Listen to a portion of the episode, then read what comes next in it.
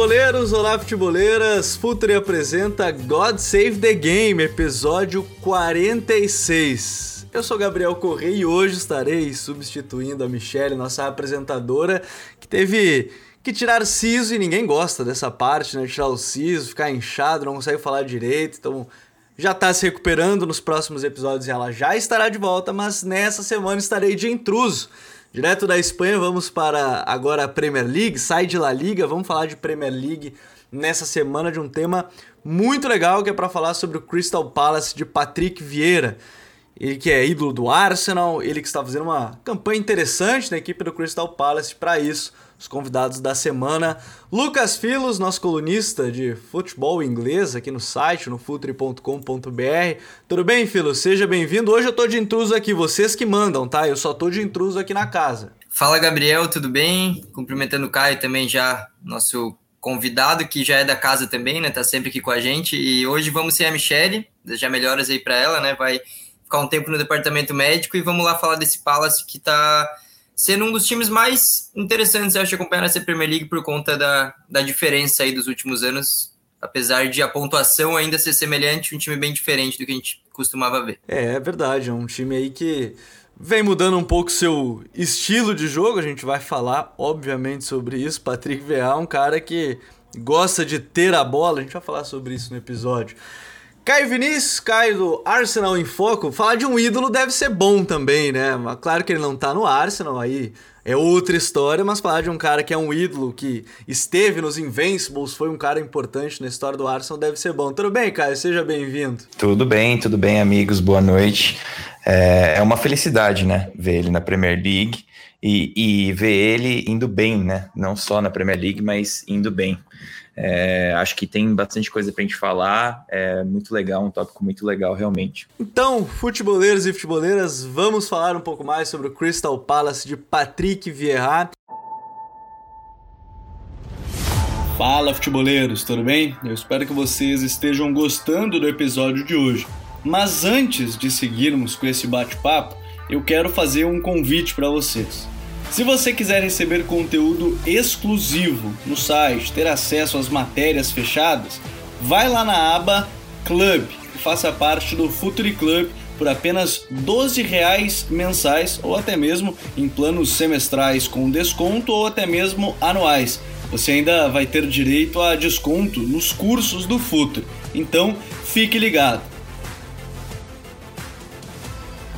Além disso, eu quero lembrar para vocês que esse episódio também tem o apoio do Futuri Pro, o departamento de análise e mercado do Futuri. Seu time gasta menos dinheiro e ganha mais jogos. Para mais informações, mande um e-mail para comercial@futuri.com.br.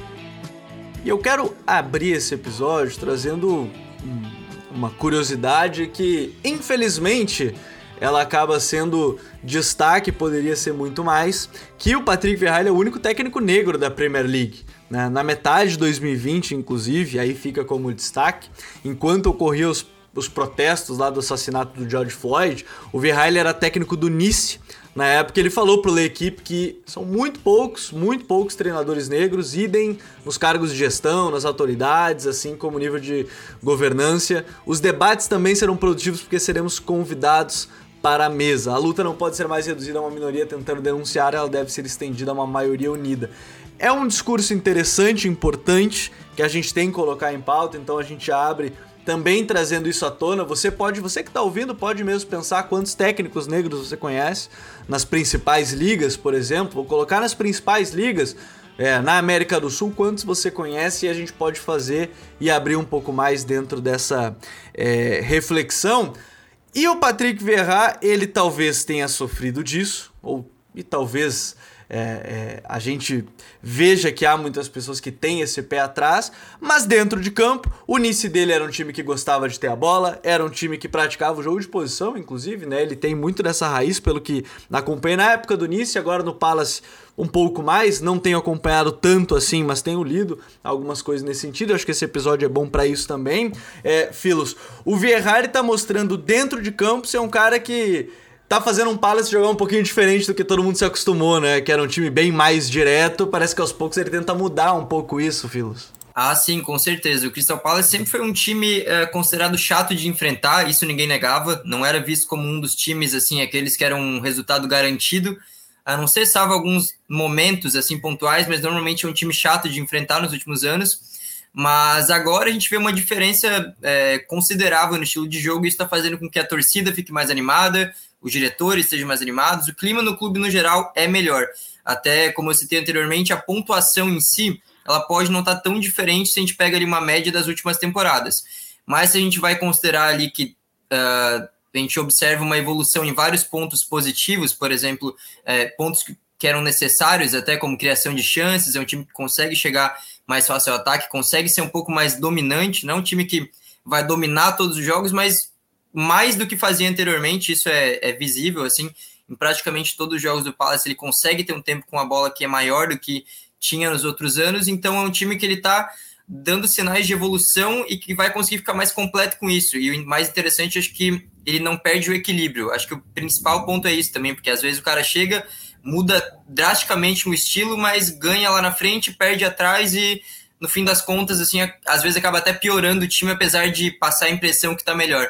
Então, o, esse Palace é um time que consegue ser mais produtivo com a bola, sem perder a eficiência defensiva que teve também em vários dos últimos anos. Então, é um time que está conseguindo ser bem equilibrado e acho que esse é o, o principal ponto também para não ficar só nessa de ah, o Palace melhorou só por conta da posse de bola. Não é isso, né? Claro que adicionou uma camada mais ao estilo de jogo, mas não está piorando em outros aspectos também. Pois é, Caio, e eu acho que é legal da gente citar isso, porque, vamos lá, eram quatro temporadas, né, do Roy Rodson na equipe do Palace, uma ideia bem diferente, bem como o Filos é, comentou. Patrick Vieira chega e, e para as pessoas entenderem, ele tem a formação nas categorias de base do City, depois treinou New York City, né, treinou Nice, como a gente citou, e, e aí a gente tem agora uma mudança de filosofia que não sei como é que vocês veem essa questão de o mercado do Palace já foi visando essa ideia, o, o clube começou a entender essa mudança e fez é, essa mescla de jovens e mais experientes, né? Tem um time aí que tem jogadores experientes como o Benteke, é, o Ward, o Ayew, o MacArthur, né? Que a gente vai falar depois um pouquinho mais é, espaçado, assim, falar um pouquinho mais sobre ele. Aí tem jovens como o Gallagher. É, como é que você vê essa questão até dessa transição e também essa mescla de modelo de jogo que ele fez aí com a chegada do Vieira e também o clube como essa mudança de Rodson pro Vieira? Eu acho que foi um trabalho muito desafiador, se a gente for para pensar. Inclusive, na, durante a janela de verão, se falava muito sobre o Crystal Palace ter que repor a saída de muitos jogadores que eram essenciais para o elenco, né? Então, aqui foram, eh, no Transfer Market, a gente consegue ver que foram várias saídas, mas pelo menos ali sete jogadores que faziam parte de um esqueleto é, do time já de temporadas. E essa transição, eu acho que é muito interessante tudo que vocês falaram realmente, porque se a gente for pensar, pô, o Palace não, não tá indo muito acima do que fez nas últimas temporadas. Mas eu acho que cabe a reflexão de dois pontos. O primeiro é, é pensar que, mesmo nas temporadas anteriores, a gente tinha um Crystal Palace que jogava de uma forma bem definida, que muitas vezes até não, não brilhava o olho do torcedor, mas que era competente. E me parece, a percepção que eu tenho é que sempre foi um time, bom, sempre não, mas nas últimas duas, três temporadas, era um time que vinha performando acima do que se esperaria para o elenco do Crystal Palace. Ah, era o Roy Hodgson, beleza, duas linhas de quatro, não queria muito papo com a bola, a bola chegava no zagueiro, era quebrava para os atacantes, e muitas vezes eles conseguiam fazer o placar assim, porque eles entendiam a, o Roy Hodgson, um cara super experiente, conhece de Premier League mais do que ninguém, então sabia as limitações do elenco, sabia como conseguir ser competitivo defendendo, mesmo com peças um pouco mais limitadas, e explorava suas peças boas no ataque. É, Ayu é um cara que, apesar das limitações, entrega, Zaha não precisa nem falar, né? Então Aí a gente fala agora então, pô, a gente não, o Palace não, não está indo tão melhor do que nas temporadas passadas, apesar de já ser uma pontuação legal para o elenco do Crystal Palace. É, trouxe algumas peças nessa janela que conseguem é, dar uma, uma, uma diversidade no elenco, que conseguem entregar para o Vieira uma chance de dominar outras facetas do jogo. E aí, agora, então, a gente fala de um Crystal Palace que é, tenta estabelecer um, um, modelo de jogo, uma forma de jogar que tem um teto um pouco maior do que o que o Roy Hodgson fazia. Então, é, a, essa reflexão sobre o Crystal Palace talvez já performava acima do que se esperava nas temporadas passadas, o que precisaria ser feito para que o Crystal Palace conseguisse, então, ir ainda melhor? E aí a gente está falando sobre uma coisa que é, eu já vou até adentrar, que me agrada muito é, nesse, nesse jogo do Crystal Palace do Vieira, que é a, a, pelo menos a intenção de dominar essas várias facetas do jogo. Então a gente fala de um time que em muitos momentos vai pressionar alto e que novamente, isso se aplica para todas as, as, as, as, etapas que eu estou falando aqui. É óbvio que não tem as peças que um City tem, mas que consegue muitas vezes ter sucesso pressionando um pouco mais alto, que na transição procura povoar bem as suas zonas centrais para não, não sofrer tanto, que procura ter um, um, uma, um bloco baixo bem coordenado que procura construir desde a base, que então já, ó, a gente já tem uma faceta que também não tinha com o Roy Hodgson, assim como a pressão alta, e que procura muitas vezes, quando o adversário deixa e quando a, a, a qualidade dos seus jogadores permite, se estabelecer também no campo do adversário e criar através de uma pressão sustentada. É, isso é o que as equipes hoje da Premier League que têm mais sucesso procuram fazer e procuram é, é, é, colocar em prática para conseguir é, ter sucesso com a maior quantidade de adversários diferentes e, e ter sucesso no, no matchup de estilos diferentes. E o Crystal Palace entende suas limitações. Eu acho legal que o Vieira saiba os momentos em que ó, hoje a gente vai ter que esticar um pouco mais, então contra o Chelsea a gente vai ter que jogar um pouquinho mais esticado, porque os caras vão vir um pouco mais para cima, mas entende também os momentos contra as equipes menores ou de menos, menos qualidade, menos investimento, onde eles conseguem ter a bola e, e, e tentar controlar o jogo de uma forma diferente. Então, eu acho que é exemplar o que o Crystal Palace vem tentando fazer. Aí a gente cabe a gente acompanhar, ver quão longe isso vai, né? E eu acho que esse ponto que o Caio tocou ele, ele fala assim, quando ele diz do teto, é interessante isso, porque ah, tá acima do teto com o Roy Rodson, e, e se abre talvez um teto maior ainda com o virar, ah, tava acima do teto, ok, vamos tentar passar mais esse teto, que é justamente isso que ele estava comentando. E aí eu posso entrar justamente num ponto, o, o Filos, que é, esse time tem mais armas, ele sabe das suas limitações, é, ele sabe que em alguns momentos, bem como o Caio disse, vai precisar defender um pouco mais, vai, poder, vai ter que fazer um, um jogo mais direto. E aí a gente começa a falar sobre essa possibilidade de subir o nível, né? De começar, continuar competindo, mesmo que a, a, a, na tabela de classificação não seja algo tão diferente em relação às últimas temporadas.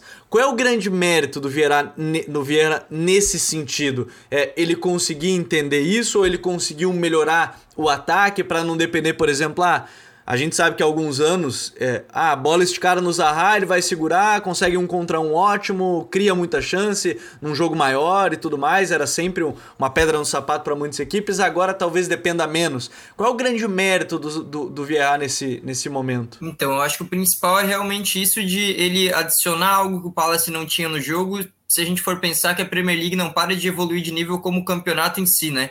Então, é aquela coisa, a gente pode até pensar ali nessa questão que a gente já falou algumas vezes da pontuação, a pontuação ser semelhante, mas a gente pode até fazer o um exercício assim de imaginação que talvez o jogo que o Palace fazia nas últimas temporadas, por mais que tinha dado certo uh, para o que eles precisavam no momento, talvez agora ele ia estar tá resultando uma pontuação menor e agora o Palace estivesse numa posição uh, mais prejudicada na tabela. Então não quer dizer que o jogo que, que fazia antes ia dar certo agora, porque a Premier League, no geral, está evoluindo muito. A gente vê até os times considerados pequenos ou mais fracos, digamos assim, eles não são fracos, na verdade, né? Porque a gente percebe que tem time de qualidade na Premier League em praticamente todas as partes da tabela, então acho que é fundamental ele ter feito essa evolução. Então a gente já entrando no ponto de vista mais do jogo em si, eu acho que tem muito a ver com isso de realmente não depender só de fazer aquele jogo mais reativo, que é totalmente justo, claro, e o papel sem bola vai continuar sendo fundamental. Uh, acredito que isso nunca vai mudar, então é importante que tenha uma defesa sólida, ainda mais enfrentando times tão potentes ofensivamente falando, mas eu acho que é fundamental também, cada vez mais na Premier League, o time ter uma noção de que ele precisa também ter um tempo para respirar, um tempo para ele mesmo é, incomodar mais o adversário e não facilitar com que o adversário tenha muito tempo, porque os adversários de hoje em dia têm muita qualidade. Então ele vai pegar ali um time que, mesmo que seja da parte de baixo da tabela, é difícil que esse time não tenha jogadores com qualidade para em algum momento achar algum espaço, mesmo que ele tenha uma defesa sólida. Então ele não pode ficar os 90 minutos, acho que dependendo dessa marcação. É claro que de vez em quando o jogo vai acabar se colocando de uma forma assim, né? Que o adversário vai dominar muito mais e acontece. Mas eu acho que o padrão não pode ser esse. Então acho que o principal ponto que ele fez é que o time não seja dependente do aleatório, de conseguir o saber sofrer e tal, esse tipo de coisa. Então, ele consegue respirar um pouco mais e oferecer também mais perigo para o adversário. É um time que, apesar de não estar tá conseguindo uh, finalizar muito, não está conseguindo transformar essa posse ou transformar esse jogo um pouco mais propositivo em resultado em si, em muitos gols, ele está fazendo mais gols que nas últimas temporadas, está levando ou um nível de gol semelhante ou até menos, e está conseguindo, claro, fazer com que o adversário não se sinta tão confortável no sentido de ele, que ele vai ter a posse de bola a todo momento e a qualquer hora ele vai conseguir achar uma brecha. Uma brecha. Agora o Palace ele consegue também fazer com que a defesa que joga contra, contra, contra ele tenha mais dificuldade, algo que nos últimos anos acontecia de forma mais pontual. A escalação base, mais ou menos, assim, do, do Palace, ela tem... Vou pegar o último jogo contra o Chelsea, tem o Guaita, o Klein, Anderson, Guerri e o Mitchell, aí tem o meio campo com o Koyate e o MacArthur, a Eu, o Michael Olisse, o Sloop e o Zaha. E tem um ponto legal da gente falar dentro dessa parte ofensiva, Caio, que o, o, o Filo estava falando, sobre tá criando, às vezes não tá conseguindo é, é, ter os seus gols e não tá é, transformando isso em pontos, é que é um time que chega com muita gente na área, né? Você tem aí por exemplo, se a gente pegar o exemplo do AEU, já jogou de centroavante em alguns momentos da sua carreira, na própria seleção já fez isso, e, e jogando como ponta é um cara muito agressivo, por exemplo, o MacArthur, que a gente citou ali agora há pouco, o Zaha, é, nem se fala, se tornou um atacante muito interessante dentro da, da Premier League, um cara que era só um ponta. É um time que chega muito na área, mas ainda tá faltando aquele detalhe, né, que o próprio Filo citou, de conseguir converter em gols. Como é que você vê essa questão ainda de, de talvez tentar melhorar esse aproveitamento, buscar aproveitar mais essa chance? chances. É, eu acredito que eu, eu assim, é, concordo muito com o que você falou, e na verdade eu acho que é um dos, dos maiores méritos do jogo do, do Vieira ofensivo, como ele estimula esse, esse, os jogadores do time a pisarem na área, essa corrida no meio espaço, muitas vezes, muitas vezes pela esquerda a gente tem o, o ponta cortando para dentro e o lateral por fora para tentar achar um dos três ou quatro jogadores pisando na área, e pela direita a gente vai ter o, o ataque no meio espaço do, do lateral, muitas vezes com o Olise na esquerda, procurando um, até um cruzamento na segunda trave.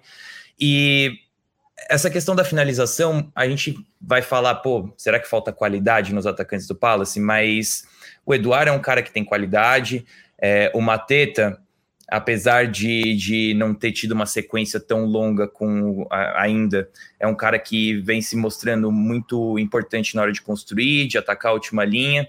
Então, me parece, eu, eu se eu fosse dar um, um, palpite, eu diria que é uma questão de ter mais consistência realmente na, na, na, em pisar dentro da área. E por mais que isso seja uma coisa que o, o Vieira pede muito, até saiu uma matéria no The Athletic recentemente mostrando um gráfico em como o Crystal Palace tinha dificuldade de conseguir esse ataque na área contra os adversários um pouco mais fortes da tabela, que são os adversários, e aí eu, até por ser seis meses de trabalho do Vieira, me parece que é uma questão de, pô, a gente ainda não tem a confiança necessária para conseguir ter um pouco mais de bola contra esses adversários e pisar na área a quantidade de vezes que a gente gostaria.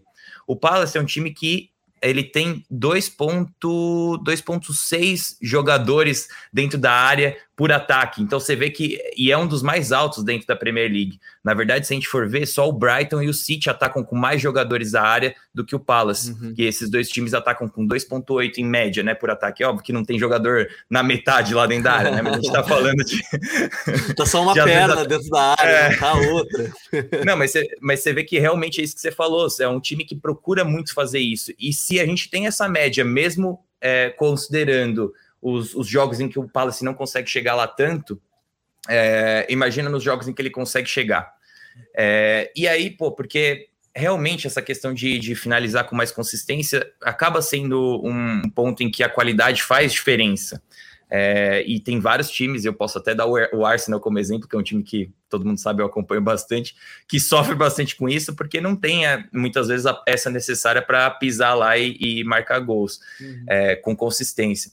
E no Palace, isso me parece que o, o, o Zaha é o cara que, como você falou até na introdução, é o cara que é, põe mais fogo e que tem mais consistência na hora de finalizar. Então, o Gallagher é uma, também um cara que gosta muito de, de uma finalização ali no é, recebendo um cruzamento da linha de fundo, é, ou mesmo uma, uma bola de rebote, mas eu, se fosse torcedor do Palace, é, teria um pouco mais de, de calma e, e sabendo também que o Palace pensando na manutenção do trabalho do Vieira, vai com certeza tentar se reforçar mais aí na, na próxima janela e, e, tentar os voos maiores. Isso vai passar por ter melhores peças no ataque também. E é interessante isso, porque quando a gente fala de, de uma próxima temporada e dá toda essa impressão que vai permanecer pelo, pela campanha e também porque de novo são seis meses, bem como o, o Caio citou, a gente pode falar um pouco mais dessa questão de de contratações, Filos, porque se você olha na defesa, quando eu olhei, assim, quando, quando, quando a Michelle falou assim, ah, podemos fazer sobre o Crystal Palace e tudo mais, aí eu fui olhar a defesa e tinha o Anderson.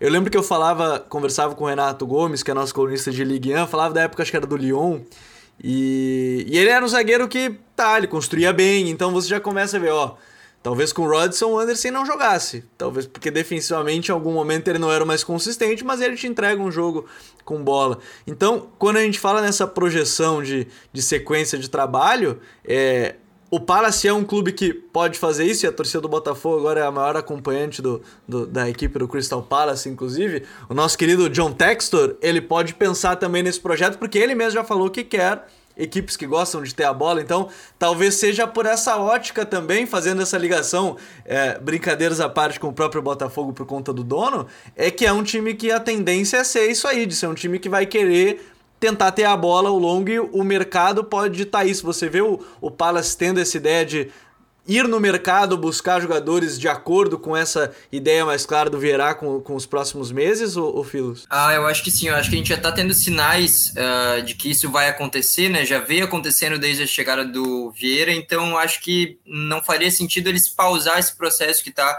em total andamento, aí a torcida está bem animada, como eu falei, então dá para perceber que é um time que está sabendo o que está fazendo e não está dando sinais de que está questionando se vai dar certo ou não, se tem uma preocupação muito grande com essa questão de não estar tá fazendo os gols ou o resultado não está também tão diferente. Então, acho que é um time que realmente vai seguir essa linha.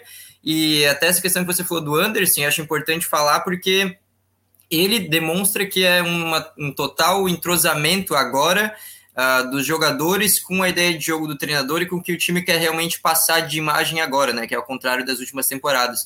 A própria dupla de zaga, com o Guerri também, que veio do Chelsea, é uma dupla que tem um ótimo papel com a posse de bola, então não é uma defesa que é das mais imponentes da Premier League, mas também não é das mais frágeis, é uma defesa que está marcando bem, ela é sólida defensivamente falando, que é o principal, claro, né? não adianta só uh, ser bom com a bola sendo defensor, mas eles com certeza dão outra dimensão para o jogo do Palace, porque se a gente pega as últimas temporadas, a maioria dos zagueiros que eles tiveram eram os zagueiros mais uh, diretos, realmente. É, é, claro que tinha a questão do estilo de jogo, eles eram mais obrigados, digamos assim, a fazer esse jogo direto, mas não eram jogadores que tinham uma facilidade de fazer uma saída um pouco diferente, uma calma para fazer uma saída mais pensada e mais paciente, digamos assim. Então, acho que tem total relação aí essa dupla de zaga com a evolução do estilo de jogo do Palace. Então, acho importante citar esses dois. E, claro, o resto das contratações também, a maioria foi bem uh, foram acertos. O Gallagher, o Gallagher é um cara importante, falar também outro que veio do Chelsea, né, por empréstimo, um cara que ele seria, não sei se o principal jogador do Palace da temporada, mas estaria ali no top 3, eu acredito, porque é um cara que, se eu não me engano, ele é o artilheiro do time, inclusive, então é um meio campo que ele está fazendo perfeitamente esse papel de box-to-box, é um cara que está uh, evoluindo com a posse em questão de passe, de sair da marcação, esse tipo de coisa, mas a movimentação dele, a energia dele, a forma que ele consegue colaborar tanto voltando como atacando, principalmente, está sendo ali um ponto fundamental nesse jogo. E é um Palace que eu vejo como um time que está se acertando e que é questão de tempo também para os jogadores uh, terem, acho que, mais cravado na mente essa ideia dessa mudança de jogo que eles passaram. Porque apesar da evolução está acontecendo, a gente está observando isso, é visível assistindo aos jogos. É claro que não é uma coisa que também muda 100% em questão de meses. Acho que se a gente for pegar ali uma próxima temporada, uma segunda temporada nesse estilo, o time já vai estar tá psicologicamente mais acostumado com o que eles têm que fazer com esse novo estilo, e aí eu acho que os frutos podem sair, mas claro, passa certamente por mais reforços ainda, porque a Premier League não para de se reforçar, então é uma questão de acostumar os jogadores que estão ali com esse estilo, mas continuar reforçando a janela, né? O Textor já disse, ele tá mais rico que o Barcelona, então preparem-se, cuidado, cuidado. Não que isso. é, daqui a pouco aí tá o Chay. Mas olha, tem que ter cuidado para não levarem o Matheus Nascimento, diga-se de passagem. Agora, é, brincadeiras à parte, antes eu, eu, eu, entrar na parte da defesa, porque já falou aí de uns jogadores, alguma coisa nesse sentido, falar do Guaita também. Eu quero entrar no ponto do MacArthur, o, o, o Caio, porque assim, se a gente falou que o time não depende mais só daquela jogada tradicional, um jogo mais direto para o Zaha, talvez um jogador que tenha se tornado muito importante tenha sido o MacArthur e ele já está na casa há bastante tempo, já está desde 2014, jogador dos mais experientes da equipe, tem 34 anos, mas ele vem se tornando mais importante e, e talvez naquela lógica bem simplista, é, e isso vai me lembrar a entrevista que a gente fez com o Luiz Castro aqui no, no, no The Pitch Invader. Se você tem um jogo mais direto, os meio-campistas vão aparecer muito pouco. Agora, se você tem um jogo que é, vai priorizar mais a bola, é bem provável que ele comece a ter um pouco mais de destaque. O MacArthur é muito disso, ele é um cara que começa a ter talvez esse destaque maior porque o time também está buscando jogar criando, buscando desde ali os meio-campistas, os volantes. O MacArthur passa por esse processo também que talvez antes a gente não visse tanto dele no, no Palace, Caio? Com certeza. É, a, só para contexto, é, com o MacArthur, o Palace hoje na Premier League tem 26 pontos. Com o MacArthur, o Palace fez 16 pontos e sem o MacArthur, o Palace fez é, 10 pontos. E a gente está falando então que na sequência em que ele ficou machucado foram seis derrotas, três empates e somente duas vitórias do Palace contra uma sequência, principalmente no começo do campeonato, que o Palace foi muito bem. É, perdeu para o Chelsea, mas ganhou do Tottenham, ganhou do City, ganhou do Wolves. E, e muitos desses jogos, inclusive o MacArthur como capitão. Então a gente sabe que é, ali no meio-campo, principalmente, quando a gente está falando de um time que precisa dessa confiança para trabalhar a bola, de um jogador que se apresente, que guie os companheiros e que mostre ali, e realmente é, é guiar, né? Ainda mais nesse ponto que o Filos tocou, sobre um time que precisa começar a entender e se desligar do que foi feito no passado, é muito importante um jogador como MacArthur.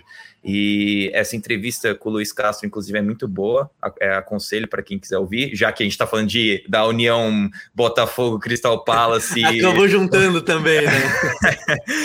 é, então, então, assim, é, realmente, e é um jogador que 34 anos, Premier League já há muito tempo, é, internacional da Escócia, então é, é, é, evidente que é um cara que vai agregar.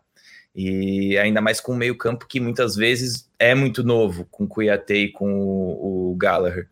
Então, com certeza, com certeza. E assim, até abre um pouco as variações do Palace para jogar com dois volantes, para e assim, dois volantes a gente está falando da organização por linha, né? Não necessariamente a gente sabe que muitas vezes o meio-campista vai flutuar e ajudar na base, independente de 4-2-3-1 ou 4-3-3, mas é para ser um cara um pouco mais fixo e para dar essa segurança na hora de construir desde a base. Então, é uma pena que ele tenha 34 anos, né? Porque a gente sabe que quando vai chegando nessa idade, a não ser que você seja o Milner, é, você realmente vai começar a se machucar muito e não, e não vai estar mais tão disponível. Mas é isso, é, é, um cara que com certeza agrega muito ao jogo do Palace. É, o veterano Milner, e a gente sabe, né? É, é, um jogo de muita intensidade, é um jogo que demanda e naquela posição ainda mais. Então, na posição ali por dentro, o, o Filos. E a gente tá falando de novo de um jogador que começa não que ele não tivesse destaque, mas de novo, acho que o destaque ele volta a, é, a ter protagonismo, aumentar o, o, o, protagonismo a partir desse momento. Como é que você vê essa questão do, do MacArthur, que bem como o, o Caio citou, apesar da idade, né, ele está conseguindo sustentar muito bem e pelos números mesmo, como o, o Caio citou, os números mostram que ele se tornou uma peça-chave para essa equipe. Ah, eu acho fundamental. Acho que são realmente todos esses fatores que vocês citaram. Tem esse fator de ele já ter uma experiência muito maior dentro do elenco, então é um cara que acaba sendo uma ponte legal ali do que tirar de bom do que o time tinha antes e o que ele precisa fazer agora. Então acaba sendo uma figura de liderança também, que é fundamental, né? Não pode ser subestimada essa parte, mas a parte técnica também, ele é um cara que combina com o que o Vieira quer fazer.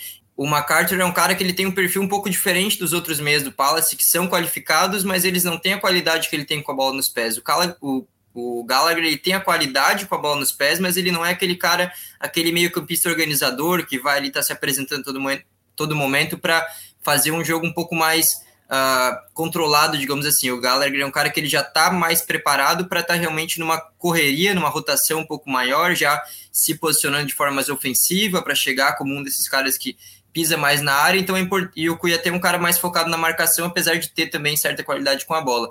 Já o MacArthur, ele é um cara, então, que ele é certamente o coração do meio campo nesse sentido, sentido de armação, de receber ali a bola dos zagueiros, de fazer esse papel ali de realmente passar da primeira para a segunda linha, da segunda para a terceira, então é um cara que se o Palace está sem ele, dá para sentir bastante a diferença, porque, como eu falei, os outros meias, apesar de terem qualidade, não tem um perfil de meio campista uh, 100% o que o Vieira quer do meio-campista e o que esse estilo de jogo é, exige de certa forma. Então, acho que é importante notar que, além da qualidade dele, que seria evidente, acho, em qualquer time uh, desse porte que tem esse estilo de jogo, a importância que ele tem realmente comparando com os outros jogadores, porque ele tem uma qualidade que os outros, apesar de serem bons, não têm. E ele é um. É, é claro que quando você tem um treinador ainda que é da sua posição, né? querendo ou não, acho que dá uma ajudada, que ele entende a, a, importância. E enquanto a gente vai gravando, o Caio acho que trouxe uma, uma frase bem legal dele do Vieira sobre o MacArthur, Caio, que eu acho que é importante mostrar que é, é mais também sobre essa experiência dele que você falou, né, da questão do meio campo às vezes jovem, do que às vezes qualquer outra coisa, né? Ter essa experiência e liderança também pode ser fundamental para uma Premier League que às vezes no caos você tem um jogo que você sai ganhando e dois minutos depois toma uma virada e três minutos depois virou de novo e enfim é, você acaba tendo isso. Ter um jogador experiente como o MacArthur que conhece a Premier League torna-se importante né? Com certeza. E é assim todos os times que tem que ultimamente têm sido competitivos tem um cara que é o, o, o cara que chama bronca ali dentro, que cobra e que cobra também por exemplo, né? Isso é uma coisa muito presente na Premier League. O cara que cobra por exemplo dentro de campo. Então, se a gente está falando do Liverpool, a gente está falando de um Henderson, se a gente está falando do City, a gente está falando de um Fernandinho, se a gente está falando do Chelsea, a gente está falando de um, um Kanté mesmo, um Thiago Silva. Então, são esses caras que pô, é, você vê a idade deles, a experiência deles, o que eles ganharam e continuam dentro de campo sendo os caras que é, são vocais e que, e que se entregam 100%. Então, é, um Olise, que é muito jovem, um Eze, um, um Gallagher, eles são caras que estão ali e que estão vendo um, um, senhor de 34 anos é, que nem um leão dentro de campo e, e, e cobrando a atitude do, dos companheiros, não são eles que são mais jovens e que têm capacidade de se entregar, que não vão, que vão ficar de chinelinho, né? Então, assim, é, não que isso seja uma coisa que aconteceu na vida real, só um exemplo, claro. É, e no popular, bem como falou o Caio, é o cara que no momento que tá desesperado, a equipe vai buscar ele. Ele vai ser o cara que vai segurar em momentos mais complicados, em, em momentos de maior tensão, certamente vai ser o cara que os jogadores eles vão virar os seus olhos. Agora, é, Caio, na, Caio, na fase defensiva, ou, ou melhor, na defesa, tem um cara que também está sendo importante, que é o goleiro, né, o Guaita, e que fez uma campanha sólida num período no Valência, aí sim entra na minha área, aí a gente sai da. Aí eu posso falar um pouco mais, que é na questão na Espanha mesmo, que ele fez campanhas sólidas por lá, em algum momento também no Getafe, mas como é que tem sido ele na Premier League sendo um cara importante? Se a gente falou da importância da outra área, chegar na área adversária com mais jogadores, finalizações, a gente tem que falar da própria área. E, e no início a gente citou que é um time que está tentando se equilibrar em número de gols marcados, número de, de gols sofridos. É, o Guaita está sendo importante nesse sentido também, de ser essa segurança defensiva da equipe? É, eu, eu acredito que o, o Guaita, ele talvez agora esteja mudando um pouco, mas ele é altamente subestimado, assim, é, de forma geral.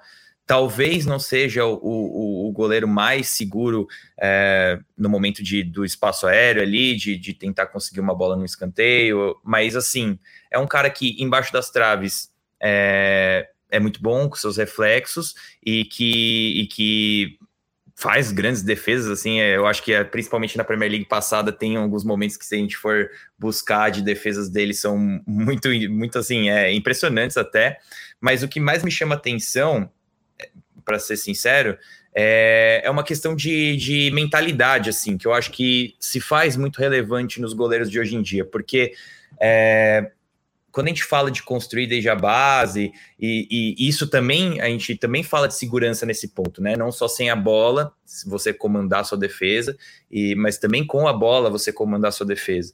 E é uma. Um, os goleiros nem sempre eles precisam ser os melhores jogadores com o pé.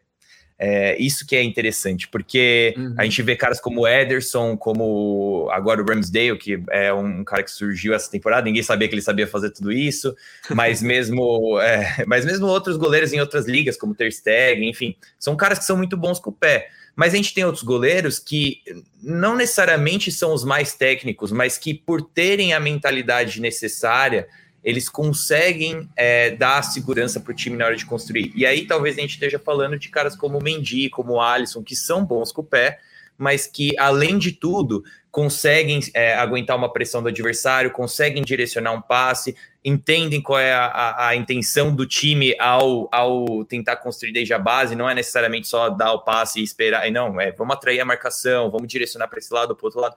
E o Guaita é um cara que, apesar de errar de vez em quando, e faz parte, é, é um cara que é, tem proporcionado isso para o Palace de alguma forma. Então, então é isso, sabe? Quando a gente pega esses goleiros que são não necessariamente são conhecidos pelo jogo com os pés, é um cara excepcional, mas que conseguem proporcionar isso para o seu time, é, apesar de não serem é, esses goleiros desse arquétipo necessariamente, mas porque eles têm a mentalidade, eles conseguem entender qual é a, a, a intenção de fazer aquilo. Então, essa para mim é a, o que mais chama a atenção do Guaita, mas com certeza é um goleiro que tem ótimos reflexos e que, e que isso é, é crucial para qualquer goleiro ser bom embaixo das traves, né, também. É, às vezes as pessoas esquecem que ele também tem que ser bom, principalmente tem que ser bom embaixo das traves. O Filos falou dos zagueiros para o goleiro, acho que a gente pode fazer a, a mesma leitura e, e isso da inteligência e de entendimento do jogo funciona muito bem é, essa questão de não ser o mais técnico, mas saber se você pode não ser o mais técnico. Eu lembro uma vez que eu ouvi uma entrevista do Fernando Praz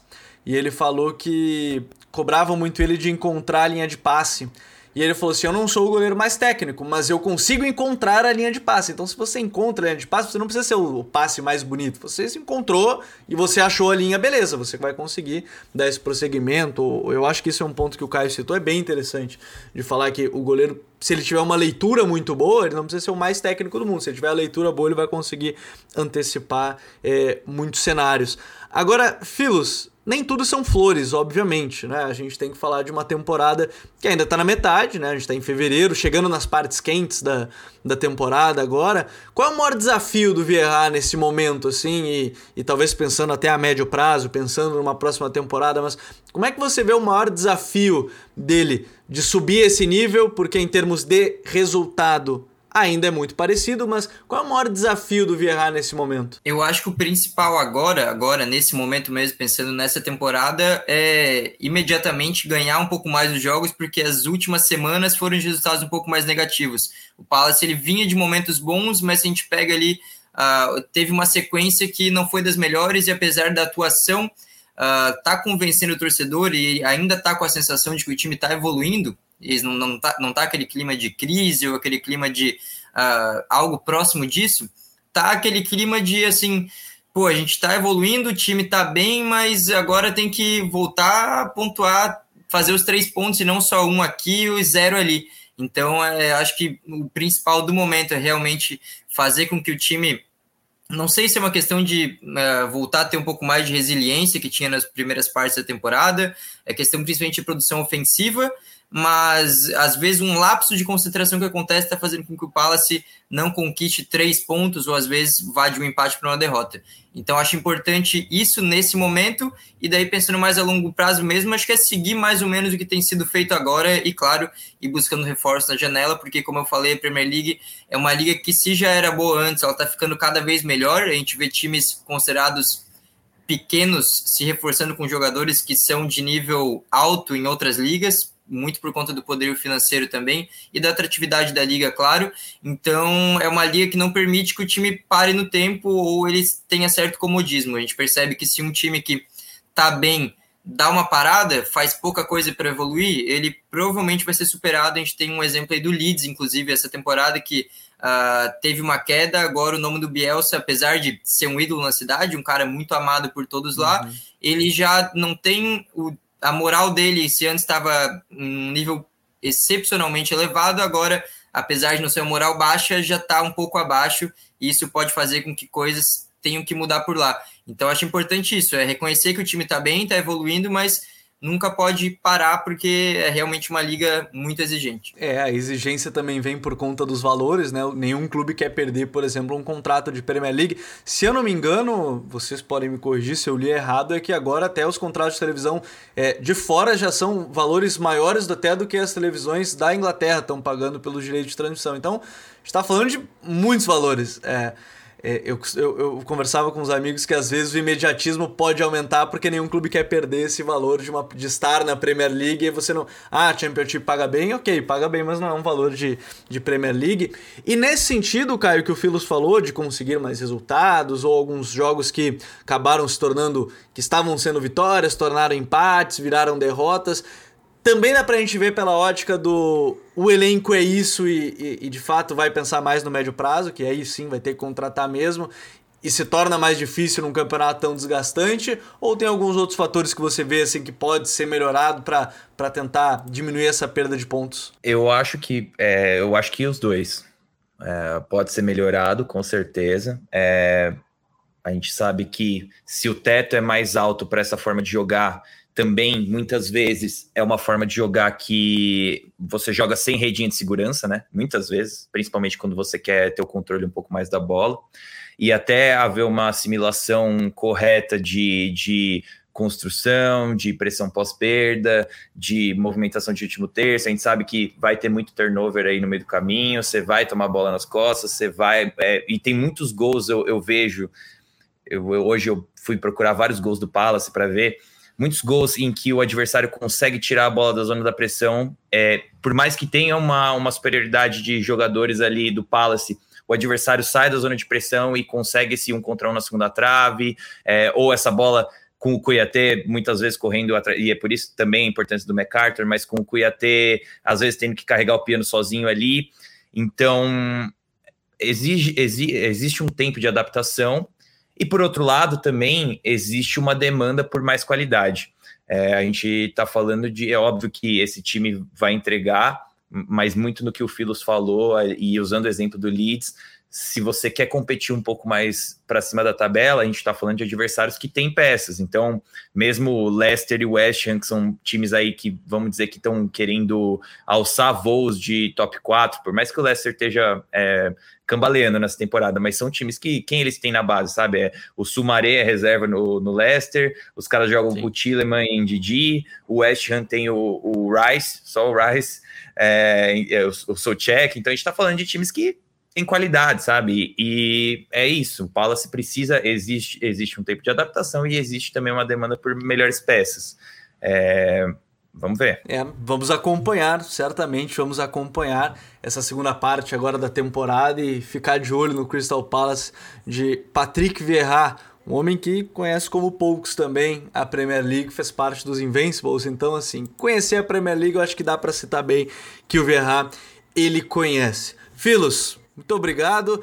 Para quem é de fora, né, para quem vem da, da La Liga, bom conhecer ainda mais é, esse projeto do Palace. Eu sempre digo que eu não consigo acompanhar todos os campeonatos. Se alguém disser que acompanha todos, ele estará te enganando. Não há tempo, não há mais que 24 horas no mundo, a não ser que ele acompanhe um outro jogo de cada. Mas obrigado mais uma vez. Semana que vem, já nas próximas semanas, a Michelle já tá de volta.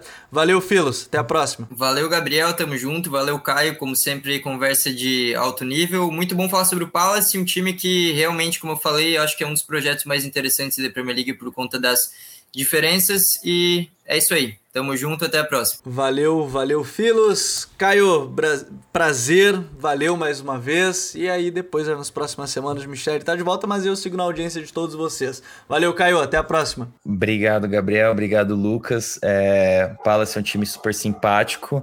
E sobre a questão de assistir todos os campeonatos, talvez ninguém consiga assistir todos, mas o Vini Dutra assiste uns 80% dos campeonatos que tem no mundo.